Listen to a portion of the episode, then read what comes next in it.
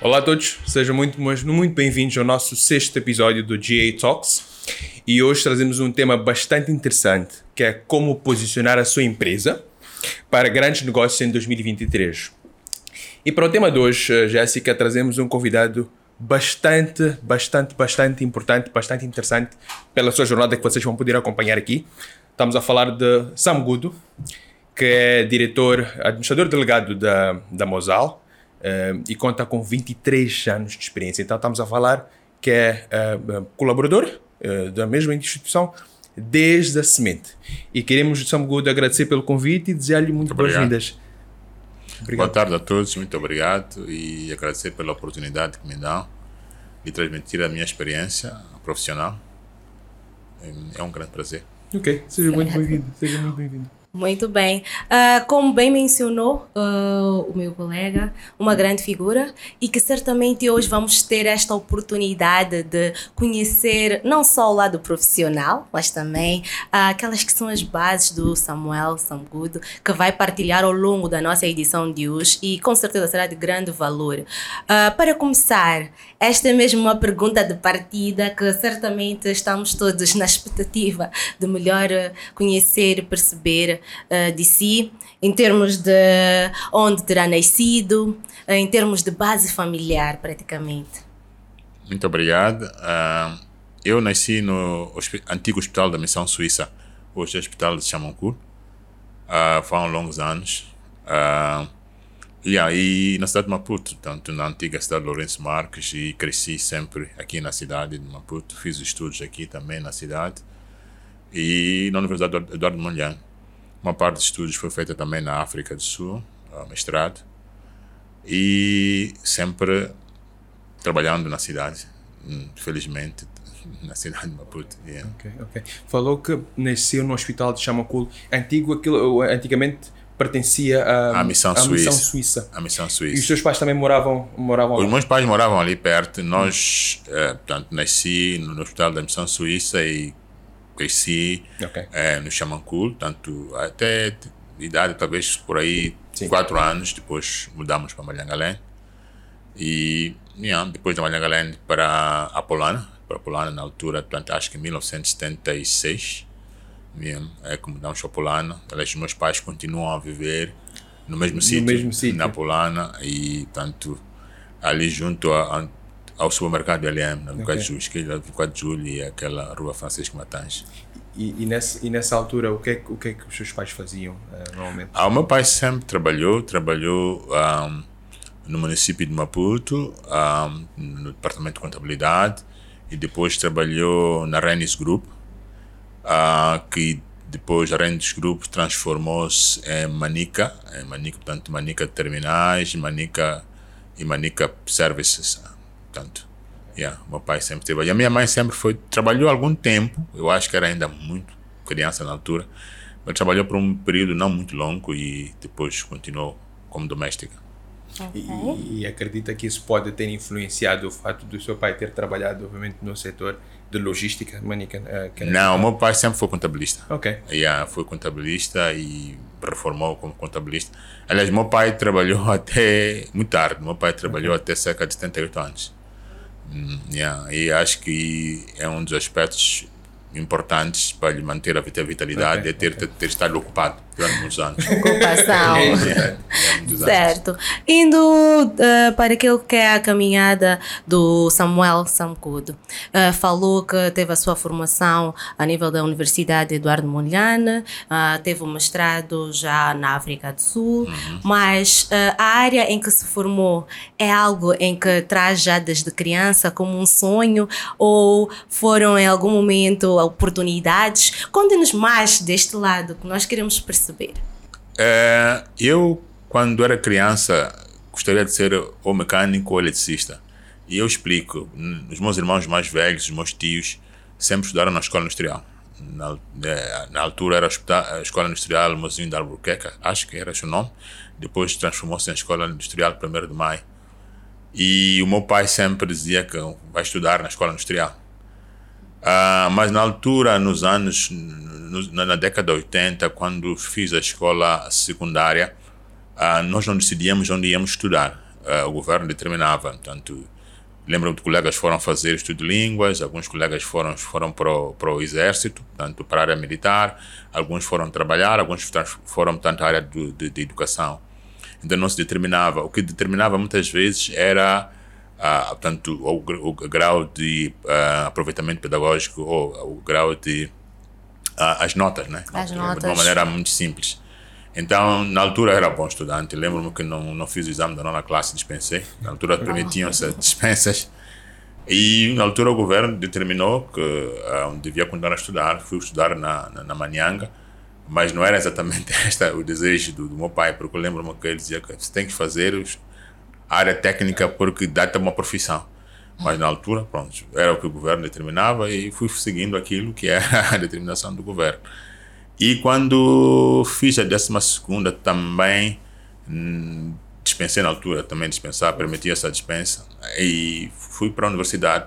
Lembro de ter chegado à Universidade do Armolhane e, portanto, o curso que escolhi na altura também era curso de eletricidade.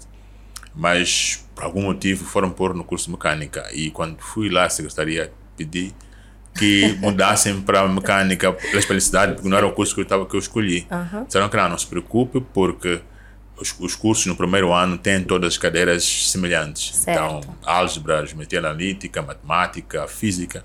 Então, depois, no segundo ano, o senhor vai mudar. Já ah, está bem, tudo bem. Mas depois, lá na mecânica, descubro amigos na engenharia mecânica. Disse, ah, já estou aqui. Ali, já estou aqui, é, porque vou mudar? Já lá continuar. Terminou então, o primeiro ano. Yeah, então, e continuei. Continuei até fazer o, o último ano, o quarto ano. Depois, o último ano era mais trabalho de licenciatura. Mas de facto, o curso original era engenharia elétrica e acabei parando na engenharia mecânica. Por influência dos, dos amigos. Dos amigos, amigos e, e, o ambiente que se criou, criava naquela altura. Então acabei ficando Mas também cativou algum tipo de interesse, né? No fim, acaba às vezes. Ah, sim, um pouco, porque, pronto, uh, era tudo área industrial e depois também ah, pronto, vendo as oficinas, tínhamos ali oficinas de metalomecânica ali na, na Faculdade de Engenharia, tínhamos oficinas de mecânica, tínhamos oficinas de termodinâmica. Ah, ah, vendo o, o, que, o que, que se aprendia ali, acabei me interessando pelo curso e acabei ficando por aí. Perfeito. Hum. Uh, praticamente foi uh, ter que começar um certo curso que não era o de eleição e acabou criando uh, o caminho para seguir e é aí onde já começa a minha outra questão. Hum. Como é que começa a sua carreira profissional? Uh, eu começo a carreira profissional no terceiro ano de engenharia. Uh, na altura, tanto um, por interesse, por, por curiosidade, na altura havia um projeto de, de reabilitação da Texlon, uh, em, em 1987, 88 por aí. Então, estavam uh, à procura de graduados, ou estudantes de finali que estivessem nos últimos anos. Então, interessei-me. Na altura, eu lembro que a empresa providenciava o transporte, providenciava um subsídio, e fazia tudo. E mesmo a, a, preparação dos trabalhos de defesa eram proporcionados pela empresa. Eu lembro de ter viajado para a viagem de fundo, ter feito a viagem de fundo de curso patrocinado pela empresa. Então, um, comecei a carreira aí e tanto, um, tanto nessa, nessa, nessa altura e fiquei até o fim do curso e fiquei talvez tanto fiquei até o fim do curso, mas depois decidi que não, devia fazer algo diferente Fui trabalhar com uma empresa que chamava-se Tudor na altura, infelizmente também está fechada. Mas nós produzimos baterias e, e, pilhas. Baterias para carros e pilhas para eletrodomésticos. Era uma empresa capital português e, e, e portanto, comecei ali como... Depois de, de trabalhar na Texlon como engenheiro simples, passei ali para o departamento de manutenção, chefe de manutenção e, e tanto fui trabalhando Trabalhei por aí volta de um ano, um ano e meio, mas também depois descubro, descubro na altura, quando era mais jovem, não tinha muita certeza do que queria fazer. apareceu um projeto também dos suecos, que na altura havia um projeto de reabilitação industrial. Então fui para trabalhar para uma empresa chamada Hermoto. Nós, eh, na altura, tanto na altura, era, não se importavam viaturas como se importam agora. E tanto as viaturas que andavam aqui eram viaturas com 5, 6, 10 anos, então tinha que se recuperar as viaturas. Então fui trabalhar para ali, lembro que tínhamos um projeto também de recuperação de autocarros nos TPMs, então, e tínhamos técnicos suecos. Então, era um programa, era um projeto de reabilitação industrial financiado pela, pela, pela Suécia. Yeah, pela Suécia. Uh, na altura chamava-se ASD, portanto, era nosso Airmotor, era Airmotor, é, é, é, AgroAlpha, era um, Tecnel, um, então uma série de empresas que estavam incluídas dentro desse programa. Então, era uma oportunidade de aprender e de, de uma maneira diferente também e estar junto de técnicos que vinham de fora, portanto, estrangeiros, uhum. e de aprender de forma diferente daquilo que era tradicionalmente em Moçambique. Hum. Isso foi antes de, isso foi antes de ir a Tudor. Foi depois da Tudor, depois da Aeromoto, depois de, fiquei na Aeromoto até 1998. Uh, uh, e, e, depois vi o anúncio de, de, de, da Mosal. Uh, estava um dia sentado e vi o anúncio. e, e, e interessei-me por anúncio, eles estavam à procura de superintendente de manutenção. Uh, achei que era, que era que me interessava, então concorri. E eu, eu lembro-me na altura que fomos entrevistar, portanto, fizemos testes psicotécnicos uh, na CMC. Ah, portanto, eles tinham escritórios ali na CMC, ou usavam a instalação da CMC para fazer o recrutamento. Então, uh, tanto era uma tarde de um dia assim, portanto, fui entrevistado. Eu lembro-me que ter sido o último a ser entrevistado e os, tanto um, os, os, os, os, especialistas ou os, managers que vinham da África do Sul a comentarem, dizer que para nós acho que viemos aqui e perdemos o dia, né? então era o último, porque já tinham sido, porque eu lembro na altura éramos cerca de 12 candidatos, então era o último. Então eles já comentarem, eram cerca de 15 horas, era o último candidato sempre. Acho que perdemos o dia, porque eles voavam da África do Sul, tanto para fazer, vinham da África do Sul fazer okay. as entrevistas e fui entrevistado eh, como última pessoa e, e senti que a entrevista ocorreu bem. E tanto, tanto isso foi cerca de outubro desse ano. 1998. 98. E eu lembro-me que no dia, porque na altura eu usei o endereço do serviço do meu pai para mandar para como correspondência. Okay. Lembro que o meu pai chegar a casa no dia 22 de dezembro e disse que há algum há um documento aqui, que uma carta que eu recebi no serviço e pensei que fosse porque meu irmão já trabalhava lá, é, no, no, no, no, departamento de tecnologia e de informação. Pensou que fosse a carta para o meu irmão. Depois o meu irmão olhou para cá e não, não é carta para, o meu irmão, é carta para si. E abriu isso que era carta para mim. E tinham passado muito tempo, já não tinha nem esperanças que talvez não passei. Eu acho que a coisa interessante para mim é que Uh, no departamento de manutenção era o único superintendente, porque entrei como superintendente na Mosala, era o único superintendente moçambicano, eram todos estrangeiros. Certo. Yeah, fui o primeiro superintendente da manutenção uh, moçambicano. Yeah, e também um dos aspectos importantes é que fomos o primeiro, a primeira secção da Mosala a começar a, a funcionar 24 horas. Lembro que em 2000 houve as grandes cheias, portanto, janeiro, e tinha que organizar uh, organizar que não havia transporte para aquela zona de Beluano não havia transporte. Então tinha que organizar o transporte para aquela zona organizar o pessoal. E começamos a trabalhar 24 horas porque portanto a área que eu era responsável que era a área de, de tanto de, de apoios de, de, serviços que eram os compressores a água e os, os, as oficinas centrais tinha que providenciar apoio à, à, à fábrica para como tanto fazer o, o, comissionamento da fábrica. Então começamos a operar 24 horas, foi o primeiro setor a operar 24 horas. E sim, e, e pronto, foi uma experiência interessante, tanto receber equipamento do projeto, certificar que o equipamento tem condições de operar e, e, e tanto, tanto quando fui recrutado em 1999, 99. fiquei cerca de um ano em, em Richards Bay. Qual foi a razão de ficarmos em Richards Bay? Em Richards Bay, uh, temos uma fábrica que é gêmea, tanto que agora tem maior, uma, maior capacidade que a nossa, um pouco mais. Então, uh, nós, uh, tanto entramos em contato com a primeira indústria de alumínio, não, não tinha nem noção daquilo que estava um dia a trabalhar. Então, ficamos lá cerca de um, de um quase que um ano uh, para a, a preparação, tanto o recrutamento dos supervisores, no meu caso, recrutamos supervisores, fizemos a formação dos técnicos de manutenção, uh, fizemos a preparação do tanto, uh, tanto fizemos a compra das peças sobressalentes, fizemos as primeiras estratégias de manutenção de equipamento uh, e tanto usamos a experiência que o site, o site estava a funcionar desde 1995, tanto usamos todo o conhecimento que eles tinham na altura para transferir para cá. Uh, e tanto no ano 2000, uh, no fim do ano de 1999, abrimos os escritórios no INSS. Aquele prédio está na 4 de julho do INSS, fomos, fomos dos primeiros clientes. Então ocupamos alguns andares ali. E depois também íamos à fábrica. Então, em 2000, no princípio do ano 2000, mudamos para a fábrica depois daquelas cheias que houve.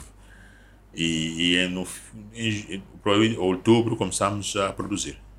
Tanto outubro de 2000. Outubro de 2000. 2000, yeah, de 2000.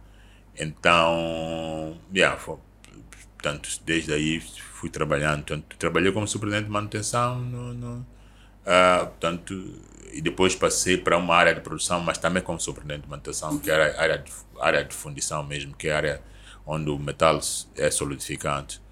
Depois daí fui nomeado como diretor de manutenção, também em 2000 é, no fim, tanto em 2000 e, no fim de 2004. Então fui também o primeiro diretor moçambicano. Moçambicano. Yeah, na área tanto diretor moçambicano e fui diretor de manutenção, depois passei para diretor de produção na área do carbono e passei para diretor de produção na Castals. Então, no ano de 2015, fui nomeado como diretor-geral, também como primeiro moçambicano como diretor-geral.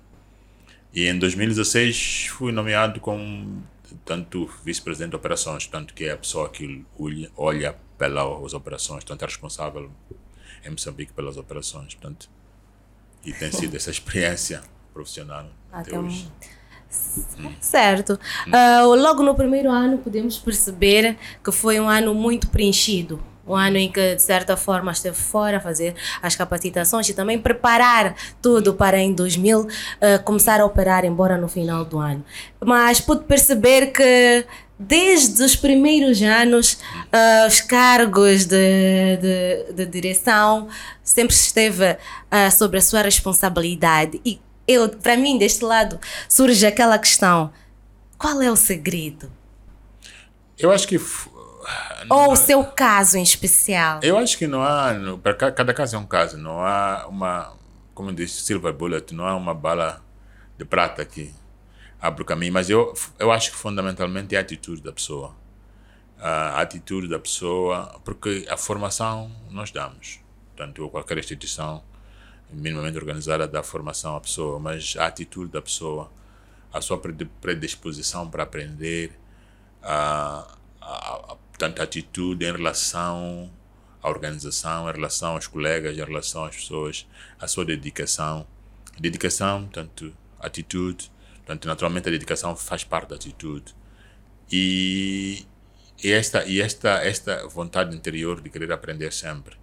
E eu acho que isso é que faz a diferença, ah, porque as capacidades nós criamos através da formação as capacidades nós criamos através da exposição, portanto, a experiência que dá-nos gera essa capacidade, mas a atitude da pessoa é fundamental. Se eu tiver um grande ego, dizer que capaz sei tudo, já sei como fazer, então fica muito difícil, mas se a pessoa de facto tiver esta humildade, dizer que eu quero aprender, aprender, aprender, é sempre aprender, é, acaba ajudando bastante abre as oportunidades. Eu penso que um, com a atitude correta uh, a pessoa vai, vai para não há limite. E o limite é, é o que nós nos impomos nós, a nós próprios. Eu penso que a experiência é de que, à medida que, quando nós já somos crianças, temos o céu como limite. Vamos ficando mais velhos, vemos que é isto aqui não posso fazer porque a sociedade não, não aceita, não admite, não sei o quê. Então nós vamos, à medida que vamos crescendo, vamos nos impondo limites a nós próprios.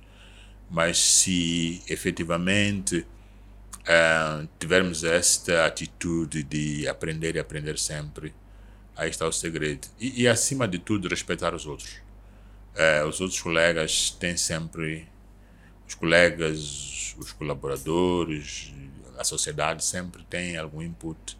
Então, uh, nós dizemos temos dois ouvidos e uma boca. Então, ouvir, ouvir sempre. E, e esse ouvir é importante, porque uh, se a pessoa não tiver essa humildade também de ouvir, acaba se perdendo. Muitas vezes aquilo que nós ouvimos, uh, nunca, nem tudo que a gente ouve é do nosso agrado. É, é verdade. Mas nós temos que ter essa capacidade de ouvir. Yeah, e ouvir e, e, ter essa humildade de, de, de ouvir. Não, não ouvir e, e, tirar aquilo que não nos interessa, mas ouvir no todo. Portanto, essa capacidade é muito importante. Isso, isso, isso ajuda. Yeah, mesmo quando somos líderes, temos este diz que é a posição de poder. Nós temos que ter a humildade de criar um ambiente seguro para que as pessoas possam falar. Portanto, se tens colaboradores, se tens pessoas que trabalham para si, nós não podemos subestimar o nosso poder. O nosso poder, como na posição, se eu sou chefe, tem esse poder de posição. Mas uh, temos que criar condições para que as pessoas se sintam seguros, ir ao escritório e dizer que é, o chefe quer falar consigo e eles sentirem-se com segurança de falar consigo, como pessoa. É uma das coisas que nós não usamos na empresa uh, e é importante, nós usamos os títulos, nós usamos o nome da pessoa. Yeah, e eu acho que é extremamente importante usar o nome da pessoa porque não nascemos, não nascemos chefes, não nascemos engenheiros, somos pessoas acima de tudo. Eu acho que isso é um aspecto importante. Hum. Obrigado. Bastante, bastante hum. importante. Yeah. Um, e ainda nesse raciocínio, uma coisa que nós gostávamos aqui de, de, de beber, ou talvez também, se calhar, partilhar também com a audiência, era tentar compreender ou ver a sua perspectiva de quais, quais é que acha que são neste momento, um, entendendo que o nosso mercado obviamente é maioritariamente composto por PMEs. Yeah. E, e, e, quero acreditar que muita gente também deve estar a acompanhar, hum. que tem esse negócio e gostava também de poder hum. usufruir do seu conhecimento. Quais é que acha que são os maiores desafios um, que as PMEs têm enfrentado neste, nestes últimos tempos? Eu acho que um dos maiores desafios das PMEs é, é, é, é, tem a ver com a capacidade, capacidade institucional. Quer dizer, quando digo capacidade institucional, é a capacidade dos seus um, gestores ou seus uh, promotores um, de criar, de criar, tanto desenvolver um negócio ou de uh, poderem competir no mercado. Por exemplo, uh, se olhar especificamente para a questão dos megaprojetos. Um, a capacidade de, tanto de, de, de, de a poderem a fornecer os serviços na capacidade, na qualidade e no tempo que os megaprojetos uh, precisam. Uh, então, essa capacidade é capacidade em termos de recursos humanos, em, em capacidade em termos de formação desses recursos humanos e capacidade financeira. Se for a ver, hoje em dia, a taxa de juros dos bancos é cerca de 22%, 23%, uh, não tanto sem, sem incluir ali o spread, mas é a taxa de juros básica, sem o spread. Então, se uma PME vai ao banco, primeiro uh, tem que providenciar garantias uh, reais. Uh, depois, o negócio tem que gerar um, tanto tem que gerar uh, um cash flow acima dos, da taxa de juros que é, é, é, é, é pelos bancos.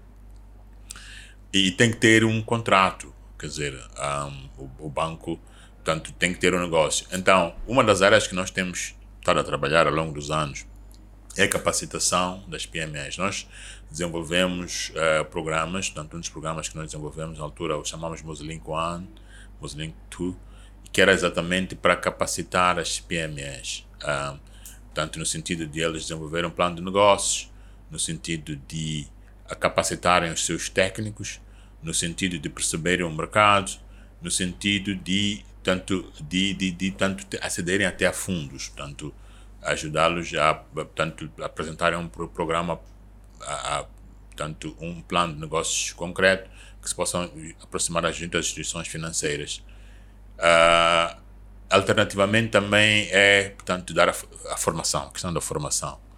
E nós, portanto, produzir a formação. Porque penso que uh, o desenvolvimento das pequenas e médias empresas, uh, de facto, sem ajuda do, do, do, nossa ajuda, sem ajuda do governo, sem ajuda de todos aqueles que têm interesse no desenvolvimento deste setor é muito difícil. É muito difícil e as empresas vão, vão, vão tanto sempre ter esse problema de questão. Tanto não podemos olhar os aspectos de fraqueza e tanto ficarmos junto em cima do muro e pensar que elas vão se resolver por si próprias. Nós temos que dar a mão naquilo que é uh, essencialmente na área de capacitação. Na área de capacitação dessas das PMEs e penso que são vários parceiros que devem participar, que devem dar uma mão. Nós temos, temos tido diferentes programas em que a IPM, por exemplo, participa, em que outras instituições de apoio multilateral participam. Nós já tivemos o AFC, nós já tivemos tantas outras instituições que participam, mas no sentido de, de efetivamente uh, desenvolver essas, essas, essas, essas pequenas e médias empresas. Sim. Eu acho que a lei ou as leis por si só não vão resolver o problema. Tem que haver uma vontade, uh, vontade uh, de, de todos os stakeholders para que de facto efetivamente esta este, esta esta este, esta uh, possamos desenvolver as PMEs outro, outro outro aspecto também que é importante é acesso à informação.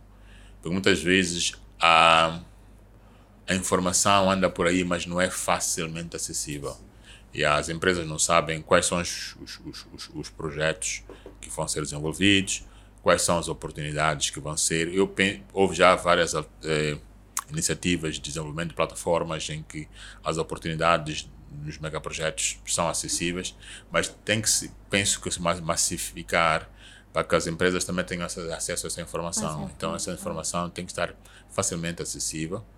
E, e penso que se esses aspectos forem considerados, portanto, como são vários aspectos que têm que ser considerados, eu penso que as pequenas e médias empresas estarão melhor capacitadas, porque repare que ah, as, muitas, muitas empresas começam com uma ideia, aí na base da ideia vão se uma oportunidade que aparece, tem que desenvolver, e muitas vezes sem acesso ao financiamento. Porque, e também penso eu que os bancos, o que tanto, uh, os bancos sempre vão agir como bancos.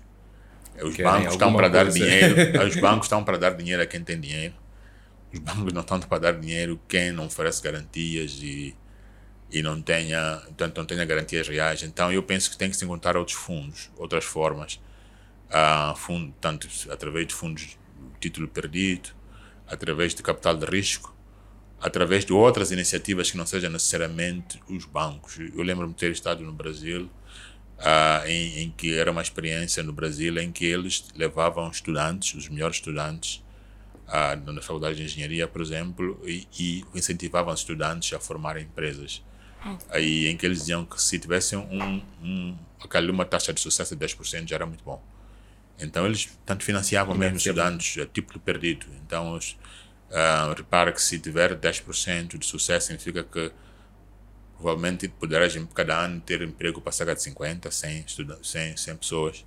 Então isso depois vai estimulando a economia. Então e aqueles que tinham sucesso depois garantia-se linhas de crédito mais os outros também. e yeah, mais acessíveis. Então assim sucessivamente. Então eu penso que tem que se encontrar uh, formas não tradicionais de financiamento, de financiamento. as pequenas empresas. E, e tanto esse é, é, são os grandes desafios e há uma coisa que eu que eu um, eh, lembro de ter acompanhado obviamente quando a Musal foi criada um, eh, inicialmente boa parte da cadeia de suprimentos eram empresas estrangeiras. Yeah.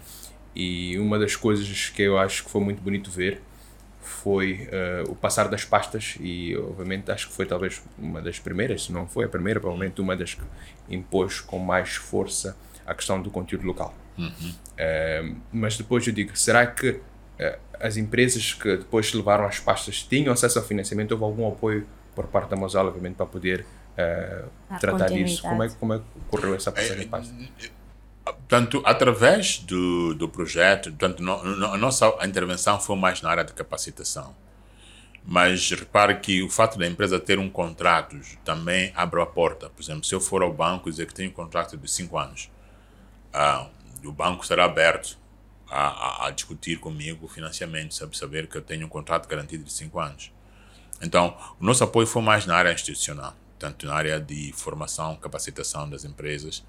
E temos outras empresas que, que, que, que têm, nos top 10 da, da Mosal, são empresas moçambicanas. Então nós fizemos um trabalho, leva tempo, não é de um dia para o outro, mas, mas temos empresas que são não empresas registradas em Moçambique, mas empresas de moçambicanos, uh, no top 10 da Mosal. Então eu penso que o aspecto uh, de capacitação até é mais importante que o financiamento. Okay. Uh, porque o financiamento, se não houver essa capacidade, essa formação, essa capacitação, pode receber o financiamento e, não e depois de, de, de, de, fazer o pagamento. Eu penso que esse é o aspecto fundamental. Então, uh, o fato de a pessoa ter acesso uh, ao fornecimento de serviços hum. e, e, muitas vezes acontecem vários acontecem casos, já aconteceram casos em que a pessoa só te subcontrata. Portanto, eu tenho um contrato e não tenho capacidade, vou aliar alguém e subcontrato, tanto uma parte do trabalho e vou ganhando capacidade financeira à medida que eu vou fornecendo os serviços e depois até consolidar. Uhum. Então, eu penso que o ter acesso aos serviços ou ao fornecimento de é, tanto ao fornecimento de serviços e ter acesso a trabalhar dentro do eu acho que já é um grande passo. É, é, é até um porque também depois no fim do dia, um, quando a gente vai ver o avançar da nossa indústria, é, entendemos que muitas dessas foram capacitadas, foram obviamente. Capacitadas. Lá, yeah. é, a questão da certo. capacitação é, é, extremamente importante. importante. Eu penso que vemos em outros, outros megaprojetos que, que é de facto a questão de capacidade, a questão de formação extremamente importante esteve a fazer levantamento durante a nossa conversa de vários projetos que foram implementados, sobretudo que visava dar esta capacitação. Hum. Mas, por um lado, uh, certamente para quem está a assistir ao nosso programa, para quem é uh, responsável por uma PME, deve estar a perguntar-se: mas onde é que ficam disponíveis estes projetos? Como é que podem ter acesso a esses projetos? Nós, uma das coisas que nós fazemos quando, por exemplo, os contratos são contratos que nós temos com as empresas de fornecimento de serviços, são contratos a prazo, né? dois anos, três anos. Então, quando terminam aqueles contratos, nós fazemos uma pesquisa junto ao mercado. Nós também organizávamos eh, feiras uh, dentro da empresa em que punhamos anúncios no jornal, que convocávamos todos os interessados a participar. Uh, naturalmente, quando houve a Covid, freamos um bocadinho isto aqui, mas já acho que já estamos a pensar que devemos continuar Uh, nós também temos reuniões públicas cada seis, de cada que sejam seis meses, em que nós, uh, junto à comunidade, por exemplo, a comunidade perto da, da fábrica, nós apresentamos aquilo que são as nossas atividades. Porque muitas vezes um, ah, o fornecimento de serviços pode não ser diretamente da fábrica, mas pode ser, por exemplo, através dos nossos projetos de, de, de responsabilidade social. Uhum. Nós construímos a maior escola secundária do país desde a independência, tanto Uh, e, tanto foram empreiteiros locais que fizeram. Tanto, tanto, penso que há sempre alguma oportunidade de, de participar e, tanto através desses mecanismos, eh, que é um, tanto a nossa pesquisa, a nossa a, a feira que, que, organizamos antes, como disse, da Covid, e também através destas, destes projetos de responsabilidade social. Perfeito. Ficou aqui então esclarecido uh, para todos aqueles que têm interesse, não só uh, a nível da Musal, mas também de outras empresas. É sempre bom estar atento às informações, estar atento. Hoje em dia, estamos na era digital, também estar atento a, aos, aos canais digitais das empresas, das grandes indústrias, que é para, desta maneira, ter oportunidades, yeah, yeah, né? Yeah. Uh, nós estávamos mesmo em algum momento a falar sobre liderança. Liderança. Uhum. E é algo que, se calhar, uh, era bom voltar a frisar, mas, sobretudo, na qualidade de falar-nos na primeira pessoa, né? Uh, de modo geral, como líder, como vê a questão de lidar com as pessoas, uh, desafios desta posição no dia a dia? Eu acho que tanto como líder ou, e para ser líder, disse inicialmente, é a atitude da pessoa, tanto, um, tanto a atitude da pessoa em relação aos desafios que, um, que se colocam dia a dia. Um, um líder não pode a fugir aos, aos conflitos. Os conflitos fazem parte da liderança. Quando digo eh, conflitos, é conflitos uh, um pouco sérios, conflitos mais leves, que é pontos de vista diferentes, mas também como líder é a capacidade de receber hum, opiniões diferentes da sua como líder, a capacidade de ouvir e perceber e a capacidade de apresentar resultados, porque no fim do dia também o que conta são resultados, né? Uh, nós estamos num, num, num mundo que é competitivo, então se a pessoa não apresenta resultados, por mais que seja alguém que ouça, escute e perceba, uh, mas tem que apresentar resultados também, porque um, o mundo de hoje é, é assim mesmo. Uh, mas também a capacidade de poder trabalhar através das pessoas. Portanto, uh, repare que nós, como empresa, temos cerca de 2 mil trabalhadores contratados, trabalhadores uh, tanto diretos. Então, não é possível ter mil olhos para Sim, ver tudo. É, é verdade. Mas tens que ter a capacidade de trabalhar através das pessoas.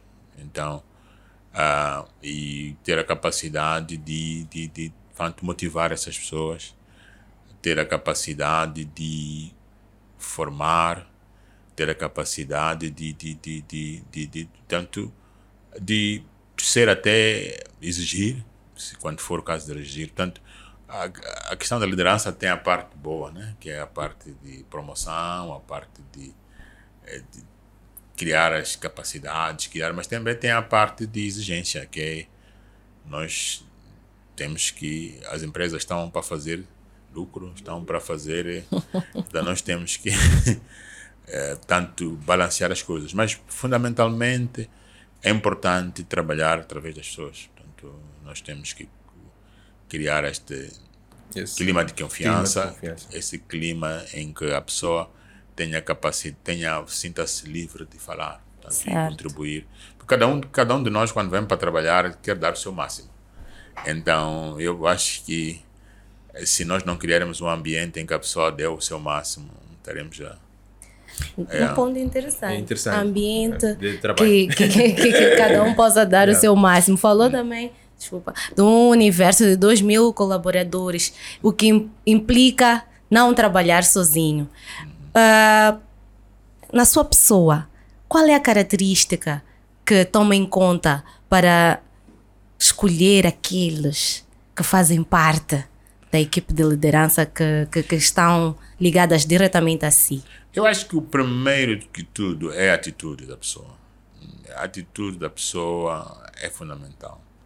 É, e, e, e, essa atitude, de facto, porque atitude, comportamento, estar, saber estar, porque atitude influencia os outros, tanto o seu comportamento influencia os outros. Então, porque os aspectos técnicos nós formamos a pessoa eu comecei a trabalhar na indústria de alumínio, nunca tinha visto uma fundição de alumínio. Ah, mas alguém ensinou. Uhum. Ah, mas a minha atitude de aprender, a minha atitude de ah, trabalhar em equipe, a minha atitude de querer também, passado alguns anos, com a minha experiência, ensinar aos outros, é, é foi fundamental. Ah, nós temos hoje na empresa diretores que começaram como graduados da universidade um, temos hoje acima de 95% de trabalhadores nacionais. E Perfeito. são indivíduos que, também como eu, nunca tinham visto antes acima alta. E nós exportamos alumínio para o mercado europeu, mas eu posso dizer que, para além de exportar alumínio, nós também exportamos competências, exportamos é, é, pessoas. É, nós temos no Catar cerca de 100 moçambicanos que os, aquela empresa lá do Qatar, Catalum, veio recrutar ali na nossa porta ali. então, uh, temos pessoas na, no, uh, na Arábia Saudita, uh, temos colegas no Bahrein, temos colegas, tanto na indústria temos colegas um pouco por, por todo o mundo. Uhum. Na indústria, então significa que um, que, que, são pessoas competentes, são pessoas que, portanto, há o reconhecimento que fizemos um trabalho de bastante grande de formação. Então, formação é algo que um, fazemos e devemos fazer, nossa obrigação, mas a atitude da pessoa conta bastante. Então, praticamente são competências interpessoais, Exatamente. aquelas que são as nossas Exatamente. bases intrínsecas. Exatamente. Muito eu bem. penso que, que, que ninguém lá é ser líder, os líderes são formados, então, e eu penso que a atitude é, é, é fundamental. Fundamental. Fantástico. Uma, uma das coisas que a gente entende, é, pronto, a gente seleciona os melhores trabalhadores, aqueles yeah. que têm atitude e por yeah. Mas depois um, existe um, alguns benefícios, vamos assim dizer, né? Chamam de employers benefits que a gente deve uh, uh, dispor para que esses trabalhadores sintam-se confortáveis com a entidade yeah. e que as suas famílias também sintam o benefício de, obviamente, ele estar yeah. associado à entidade. E uma das coisas que, uh, bem, tem-se adotado, uh, que temos, uh, que o mercado também, aos poucos, começa a introduzir, é olhar para aquilo que é a vida do, dos colaboradores. Hum, hum. uma forma de fazer isso é oferecer os mesmos também é um seguro de vida, uh, seguros de vida em grupo que tem-se feito. Mas depois pergunto: consegue imaginar como é que seria uma, uma entidade a trabalhar sem estar a oferecer esse tipo de, de, de, de benefício aos seus colaboradores? Eu acho que o seguro de vida, aliás, devia começar individualmente. Yeah. Yeah, devia começar individualmente porque nós nunca sabemos. A gente muitas vezes atravessa a rua aqui, alguém vem ali, pai por cima de nós e podemos ter um incidente grave. Uh, e pronto, temos responsabilidades sociais junto à família, junto a outras, uh, portanto, yeah, responsabilidades sociais e ficamos incapacitados de trabalhar. Então, o seguro é extremamente importante, não só no apoio individual, mas no apoio familiar.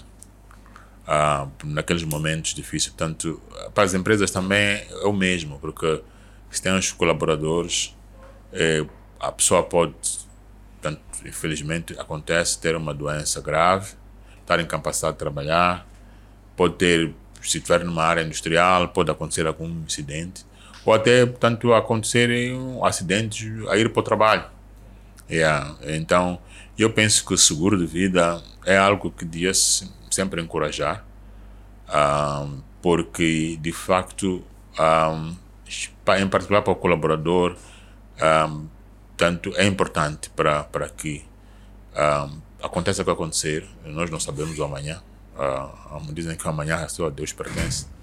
Então, para esses momentos, essas situações imprevisíveis da vida, a pessoa estar protegida não só como pessoa, mas também a família, porque normalmente uh, são situações que acontecem que a, a única pessoa que, que está que, em que acontece, a pessoa su, sujeita ou que, que, que, que, teve um acidente é o chamado breadwinner. É. Portanto, é a pessoa que sustenta a família. Então, imagina o drama de saber que aquela pessoa que sustenta a família, pelo menos pra, ou por algum, temporariamente ou de uma forma permanente, não, pode, não poderá sustentar. Então, eu acho que é extremamente importante. O grande desafio, talvez, das empresas é, é tem outras prioridades Uh, e, como disse, é, as dificuldades de, de, relativas à sustentabilidade da empresa, acabamos muitas vezes por uh, negligenciar esse aspecto, mas já penso que é extremamente importante. Yeah. Porque também retira o ônus uh, da empresa para a seguradora, quer dizer, se a empresa cumpre religiosamente com as suas obrigações, esse, uhum. esse, esse responsabilidade, tanto releva-se de, um, de um problema que, que, pode até perturbar a sustentabilidade da empresa. Ok, fantástico. Yeah. A conversa está bastante interessante e certamente uh, surge-nos aquela questão de fundo uh, para moldar este homem que nós uh, temos este prazer de entrevistar hoje. Quais são as bases, quais são as fontes de, de, de, de inspiração, assim que é para o Samuel Samgood? Eu acho que um, as fontes de inspiração são várias. Uh, eu diria que uma das fontes de inspiração um, meu pai, pela dedicação. Tanto, meu pai sempre foi uma pessoa dedicada ao trabalho. Não me lembro de um dia de que ele ficasse em casa, dizer que pá, fingisse doente. Tanto aquela hora das sete estava fora. E meu pai trabalhou até tanto idade bastante avançada. Uh, a outra inspiração é de facto do, do, de muitos daqueles que foram os meus professores. Eu lembro-me, tive um professor na escola secundária, o professor Hartmann. Era um padre. É, o professor Hartmann, é, uma das coisas que dizia que se a pessoa quiser ser alguém, tem que esforçar-se. E o professor Hartmann era um brasileiro que estava aqui, acho que era da comunidade dos maristas, e era um dos professores de geografia, e conseguia descortinar os preguiçosos e dedicados dentro da sala. E, e, dizia que se você quer ser alguém, faça esforço. Tínhamos uh, os filhinhos da mamã dentro da sala, dizia que você é filhinho da mamã, você não sei o quê. E, e, dava exemplos de que foi professor durante gerações, tanto gerações da mesma família, em que a primeira geração dos pais tinha bens, tinha uma vida confortável, e a segunda geração dos filhos eram preguiçosos, destruíam aquilo que o filho, que os pais faziam. Tinha a geração dos netos que iam recuperar aquilo que os pais. Então, tanto era uma inspiração bastante grande do professor Hartmann. Uh, acho que a outra inspiração foi inspiração profissional, especialmente na Mosal. Nós chegamos a ter 27 nacionalidades na empresa. Há 27 nacionalidades brasileiros, alemães, australianos, sul-africanos, indianos, uh, todo tipo. Uma riqueza. é uma riqueza. Era uma diversidade cultural bastante grande, cada um com os seus com as suas especificidades. Eu lembro-me de, de, um, de um aspecto que, quando estamos a fazer comissionamento de uma linha de produção, um, em que eram espanhóis a fazer isso e nós tínhamos pressa de pôr as, as, as linhas a funcionarem e os espanhóis, os espanhóis sempre pediam-nos que dessemos a eles a hora de siesta, a hora do almoço. E dizíamos, esses indivíduos aqui são bem preguiçosos. Então, puxávamos, puxávamos. Então, eu lembro de um incidente que, que aconteceu ali, um, um pouco sério, durante o comissionamento, e era naquela exatamente na hora do almoço. Então, depois desse dia, dissemos que é para senhores e senhores, aqui é hora do almoço, deixem os livros. deixem os livros. Tem que descansar. Deixem descansar. Então, para dizer que, de facto, penso que na minha carreira profissional, de fato, a inspiração veio de, dessa diversidade cultural dessas especificidades culturais e que, que, que, que, que, que, que, que, que, que experimentei e, e, e, isso serviam de inspiração para dizer que uh, num país como o nosso que acabava de sair da guerra, repara que a guerra, tantos acordos de paz foram, foram firmados em 92 e a Mosal 98, portanto começou como projeto Portanto, foi o primeiro megaprojeto em Moçambique e continua a ser o maior projeto industrial. Portanto, não estou a falar de área de mineração. Hoje temos diferentes minas aqui, mas na área industrial continuamos a ser o maior projeto industrial.